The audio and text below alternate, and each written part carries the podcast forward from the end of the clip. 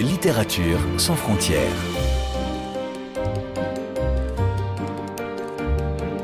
Catherine Fruchon-Toussaint. Fanny Renard. Bonjour à toutes et à tous. Je vous propose aujourd'hui une destination inédite, le Tibet, magnifique territoire qui dans les années 50 a été envahi par la Chine et qui reste aujourd'hui occupé. Une histoire sur laquelle revient notre invitée. Elle est tibétaine, mais elle est née au Népal, après que sa famille a dû s'exiler du pays natal. Tsering Yangzom Lama, installée aujourd'hui au Canada, a travaillé pendant plus de dix ans sur ce sujet qui la touche de près et qu'elle raconte dans une vaste et poignante fiction intitulée Quand notre terre touchait le ciel, qui vient de paraître aux éditions Bûcher-Chastel dans une traduction de l'anglais de Claire-Marie Clévy. Là, l'écrivaine raconte sur trois générations de femmes comment tout un peuple nomade a été privé de ses terres, de sa culture, de sa langue et obligé de fuir dans les montagnes pour s'installer de l'autre côté de la frontière dans des camps de réfugiés. Avant de retrouver dans un instant Tsering Yangzam Lama, voici un extrait de son premier roman. Lecture. Nous sommes des réfugiés, nous avons obtenu l'asile. L'État chinois s'est emparé de notre pays et a massacré notre peuple, 1,2 million de personnes. Nos preuves d'identité sont dérisoires, de simples bouts de papier plastifiés, pas des passeports en cuir gaufré comme les vôtres, et la plupart des nations ne les acceptent pas. Nous vous prions de ne pas vous arrêter à notre déchéance actuelle. Vous auriez dû nous voir avant l'invasion, quand notre pays avait des rois, des dieux et une histoire ininterrompue depuis des temps immémoriaux.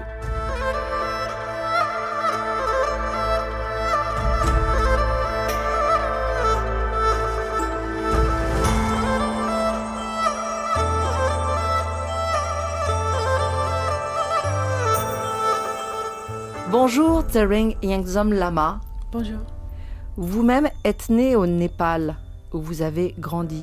Est-ce que cette histoire est un peu aussi celle de votre famille expulsée du Tibet? First of all, thank you so much for having me here today. Tout d'abord, merci de, pour votre invitation. So, broadly speaking, yes, my grandparents fled Tibet with my parents. De façon générale, oui, mes grands-parents ont fui le Tibet avec mes parents. And uh, they were from a nomadic family in Ils venaient western d'une Tibet. famille nomade. And uh, yeah, my, some of my grandparents did die uh, on the journey into exile in the Une partie de mes grands-parents est mort euh, pendant ce voyage d'exil. And uh, my parents were refugees in Nepal, you know, surviving off of one cup of rice a day. Mes parents se sont effectivement réfugiés au Népal et ils ont euh, au départ survécu sur euh, une tasse de riz par jour. And I was born in Nepal at a time when uh, they were doing pretty well. Et je suis née au Népal à une période où ça allait mieux pour eux. Uh, my father had a carpet company, carpet factory, Mon père euh, avait une usine et un commerce de tapis. and we immigrated to Canada when I was 12. Et nous avons émigré au Canada quand j'avais 12 ans. So, in that sense, the bigger three generation story is En ce real. sens, euh, l'histoire qui s'étale sur trois générations est effectivement, oui, reliée à la mienne. of a movement from Tibet through Nepal to Canada. Ce mouvement euh, qui part du Tibet et qui traverse le Népal pour ensuite aboutir au Canada. But the particulars of the characters and the things that happen in the novel are fiction. Mais évidemment, tous les détails de tout ce qui arrive aux personnages euh, dans ce roman, bah, ça c'est de la fiction. Nous allons en effet en parler un peu plus tard, mais je voudrais rester sur cette expérience personnelle euh, qui est la vôtre, Tsering Yangzam Lama. Est-ce que quand vous étiez enfant, vous aviez conscience de cette situation exceptionnelle d'appartenir à une communauté privée de ses droits, de sa langue, de sa culture, voire de ses croyances? When I was really young, no, I don't think so. Quand j'étais vraiment jeune, non, je crois pas. I had a very nice, you know, childhood, a very loving family, very J'ai passé une enfance très agréable dans une famille aimante et dans une communauté qui était euh, soudée. But uh, it's interesting because growing up in Nepal, I spoke Tibetan at home, Nepali in the streets. I watched Hindi movies, and I spoke English at school. Mais en grandissant au Népal, euh, je, je parlais népalais dans la rue, je parlais tibétain à la maison, je, je voyais des films indiens. So you know, I thought that was just the way it was. Je pensais que c'était comme ça, que les choses étaient comme ça. But as I got older, I realized, oh, you know, uh, we don't really see Tibetan people on the TV. I don't see Tibetan books in the bookstores. Mais en grandissant, je me suis aperçue que, ah oui, on n'entend pas parler le tibétain à la télé, on ne trouve pas de livres tibétains dans les librairies. Yeah, and you know, you know, we were guests in Nepal. We this wasn't our home. Au Um, Népal, on n'était pas chez nous, on était des invités. And uh, it wasn't until we immigrated to Canada that I went to my first protest, you know, where we raised the Tibetan flag on the streets and talked about Tibet being an occupied country. Mais c'est en arrivant au Canada que je me suis retrouvée dans des mouvements de protestation où on, on agitait le, le drapeau tibétain dans la rue et en demandant la liberté, euh, l'indépendance pour le Tibet. So my political awakening or my, my consciousness around that came uh, in my teenage years in Canada. Mon As this, éveil à ces questions est arrivé au Canada et j'étais déjà adolescente. that began sort of my life as an activist as well. Et c'est là qu'a commencé ma vie de militante. Vous écrivez dans votre livre, Quand notre terre touchait le ciel, qu'il y a 130 000 Tibétains exilés et un personnage dit Le monde nous a oubliés. C'est ce que vous ressentez également, Tsering Yangzam Lama I think so. I mean, there have been, I think the last two decades, and especially, there's been a lot of silence around Tibet.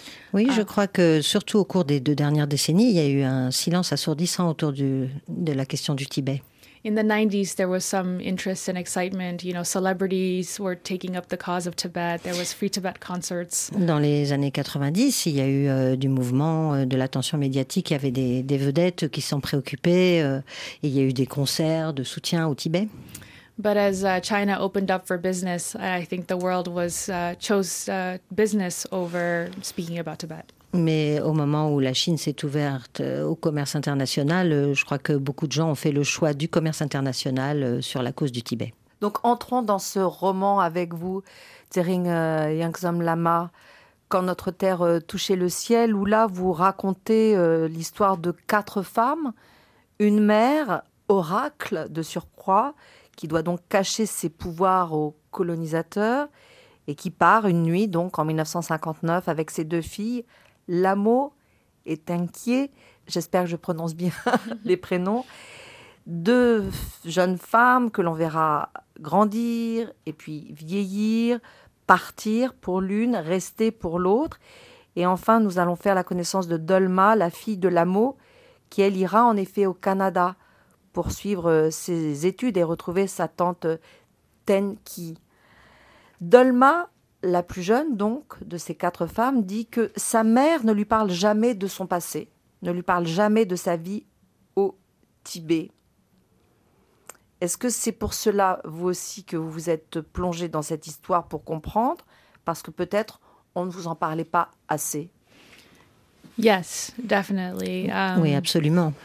There is a, a lot of silence around the past. Il y a not beaucoup de just in- silence autour du passé. not just in my family, but I think in Pas seulement dans ma famille, mais certainement dans ma communauté au sens large. Over the years, I've heard little bits and you know about my mother's family, about you know when her parents died. Au fil des ans, j'ai récolté quelques détails, quelques histoires sur la famille de ma mère et comment ses parents sont morts. But you know, I think my mother and a lot of Tibetan people are very pragmatic people, Mais je crois que ma mère, ainsi qu'un certain nombre d'autres Tibétains, est très pragmatique. And they don't like to dwell in the past, and Et ils n'aiment pas trop euh, s'apesantir sur le passé. and you know, so they don't want to think about these sad moments, and they also don't want us to be burdened with that. Ils ne veulent pas trop penser euh, à bah, la tristesse de ces moments passés et ils veulent surtout pas nous en charger, nous. But I think sometimes the silence passes on certain things as well. Um, Mais le silence, effectivement, passe sur certaines choses.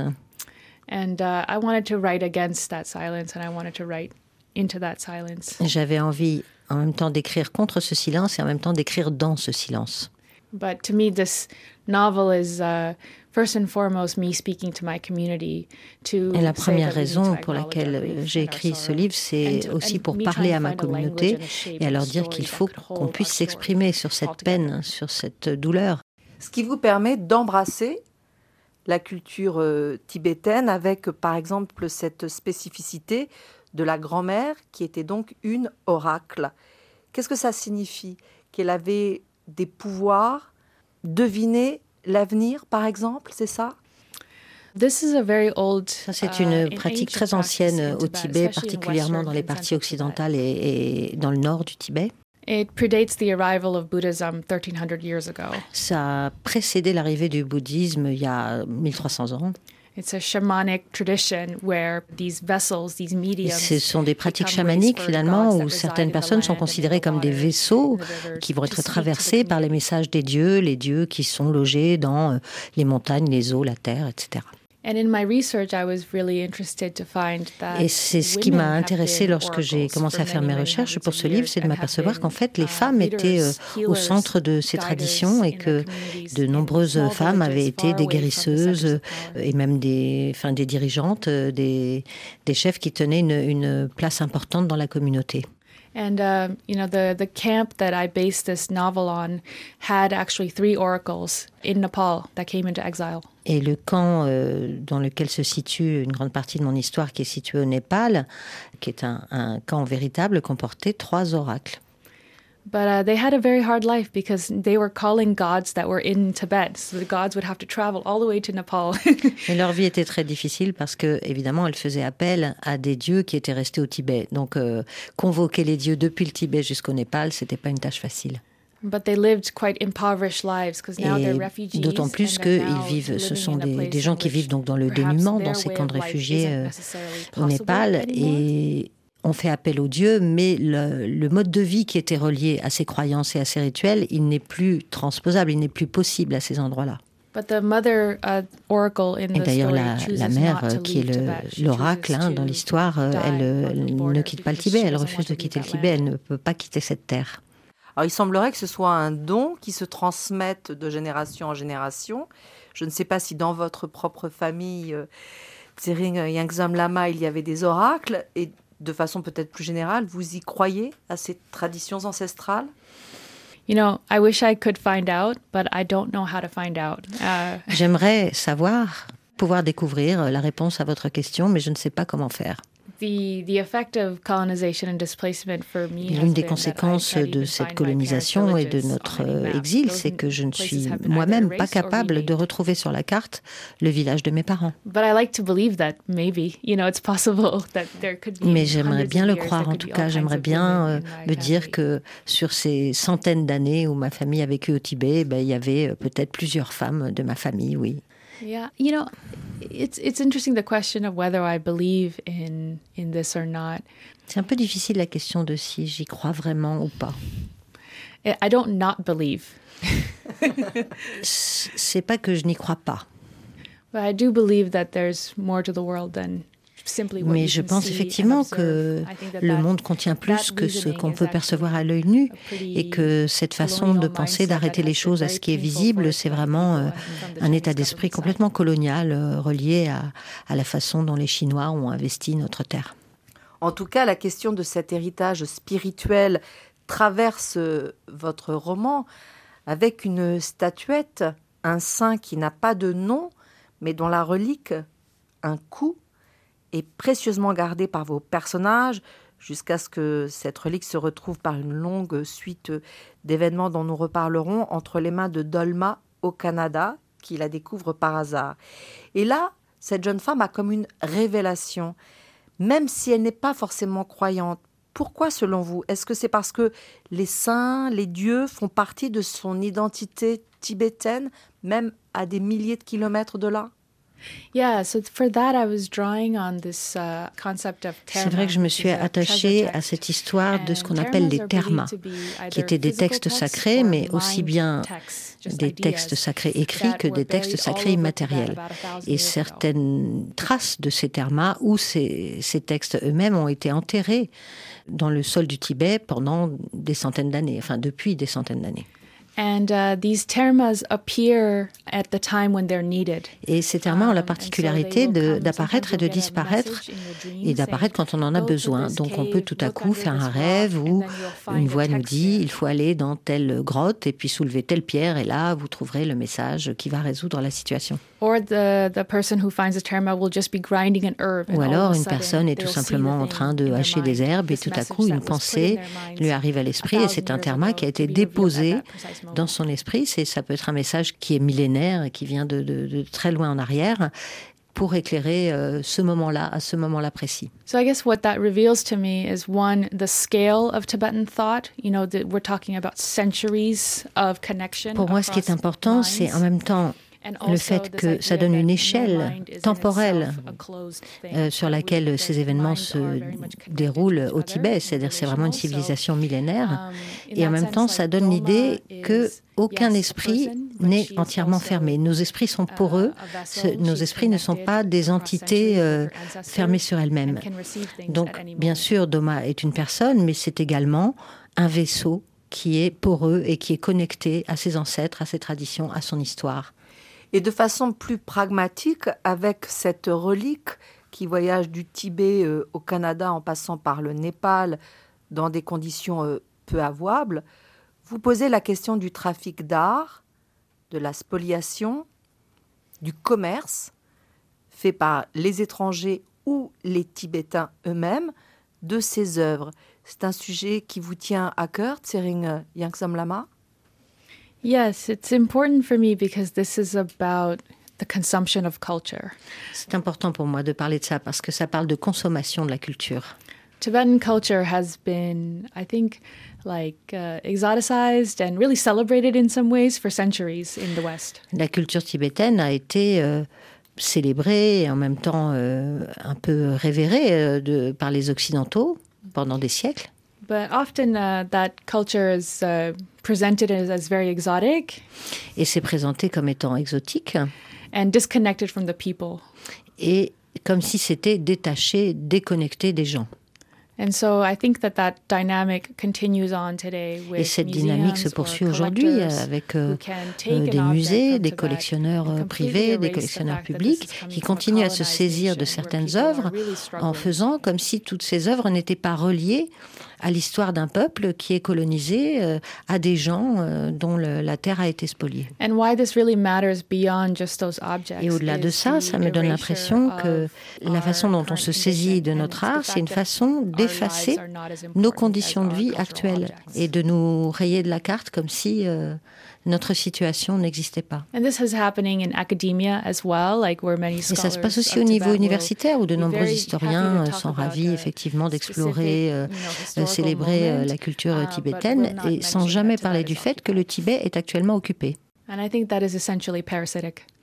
Et je trouve que c'est euh, du parasitisme. Et en même temps, si je peux me permettre, le personnage qui s'avère avoir vendu la relique euh, du 500 noms dit une phrase qui laisse à réfléchir, je vous cite, La survie est un jeu répugnant.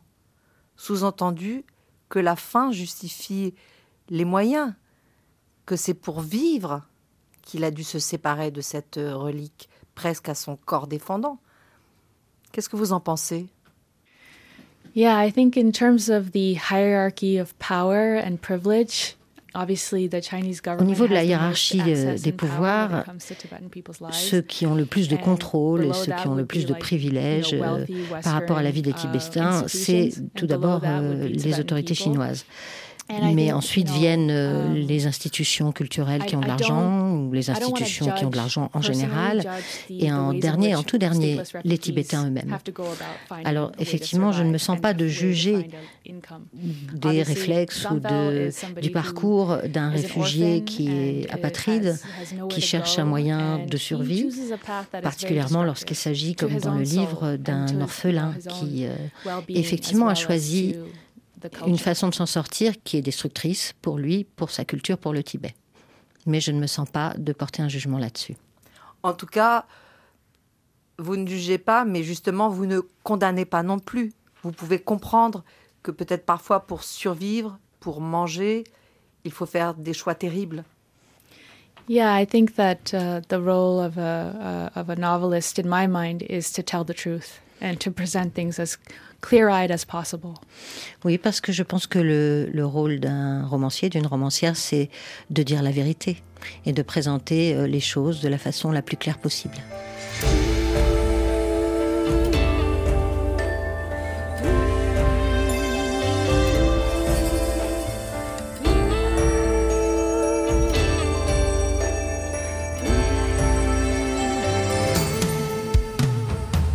Est-ce que vous êtes retourné euh, au Népal depuis que vous êtes euh, parti euh, enfant?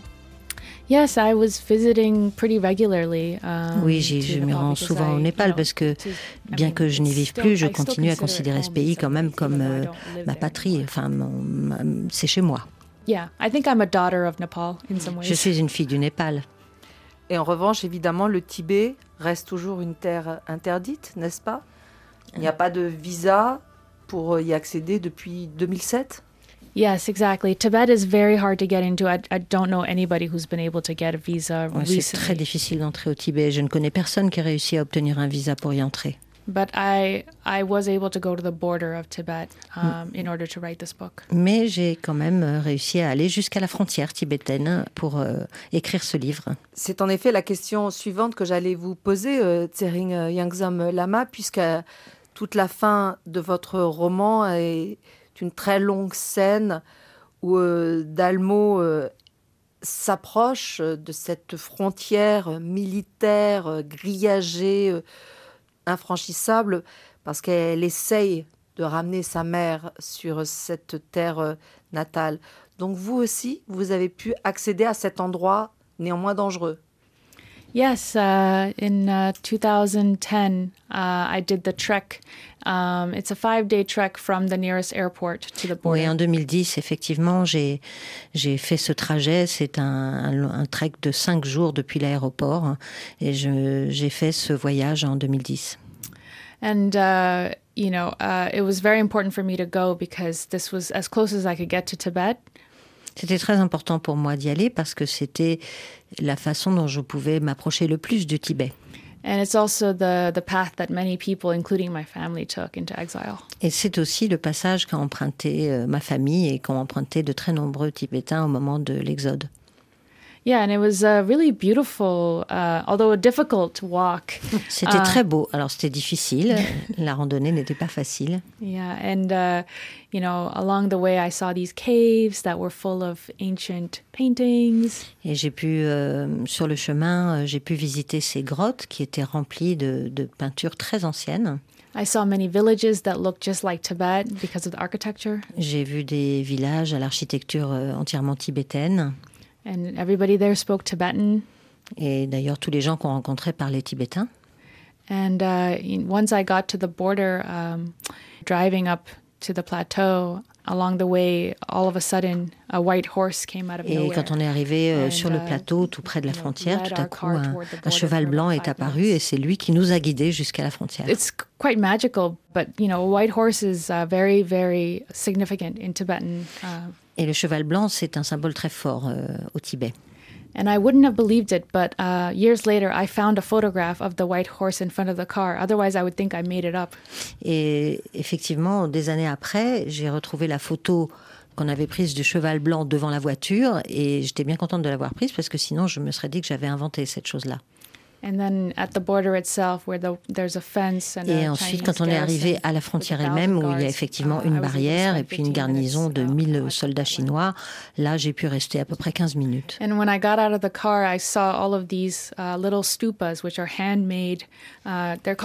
Et quand je suis arrivée, uh, j'ai trouvé sur place euh, des, des stupas, qui en fait, on les appelle des tormas. Ce sont des petites formes qui sont sculptées, mais faites à partir des cendres euh, des gens que leur famille c'est une tradition que nous avons d'emporter les cendres des gens. Alors, normalement, c'est vers des, lieux saints comme le Gange, mais aussi vers la frontière du Tibet euh, pour que les gens soient euh, de retour chez eux. Now that border is even more fortified, so it's even more dangerous to go there, and there are even more buildings and bigger fences.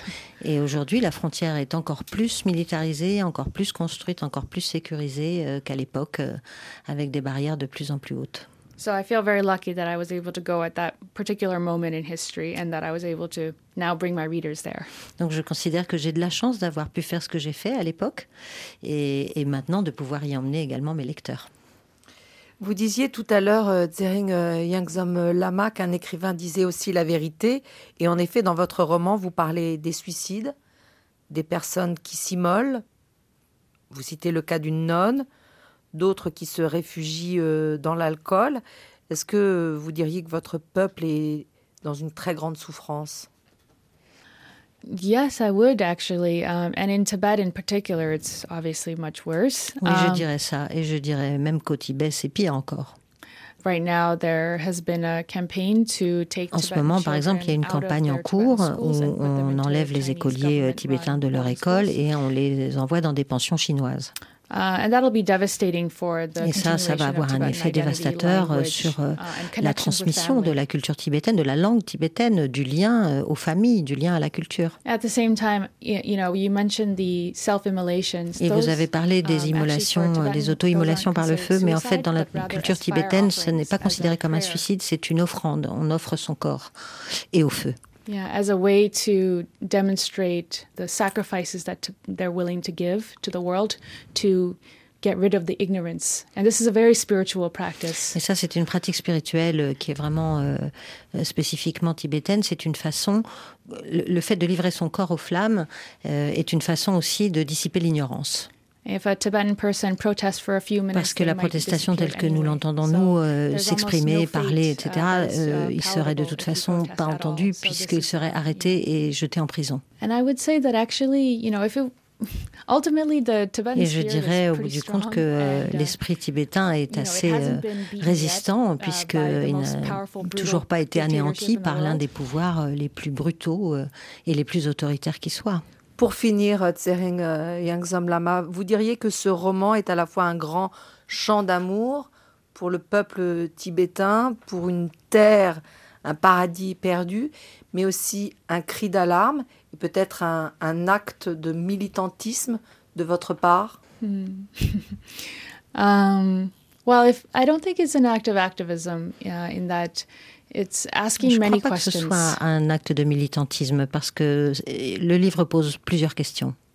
And it's okay with a lot of gray spaces, as you mentioned. I don't judge. Et comme vous l'avez dit, je ne, je ne porte pas de jugement et ça, ça entretient quelques espaces un peu gris. I like the idea that it could be a love song. Mais j'aime bien euh, l'idée que ça pourrait être un chant d'amour. Uh, most of all, it is an expression of all the things that have uh, been my obsession for the last 10 years. Mais c'est surtout une expression de tout ce qui m'a obsédé euh, ces dix dernières années. Je vous entends, et en effet, si ce n'est pas un cri d'alarme, c'est au moins un, un, roman qui sensibilise les consciences, les consciences occidentales, et ça c'est important. Et vous avez raison, c'est un grand chant d'amour, donc nous allons rester euh, sur cette expression. Merci infiniment, Zering Yangsom Lama, d'être venu ici à RFI nous parler de ce premier roman, traduit donc euh, en français euh, aux éditions euh, Bûcher-Chastel par Claire-Marie Clévy. Et merci beaucoup à votre voix française, Clotilde Moineau, qui a traduit vos propos tout au long de cet entretien. Merci beaucoup.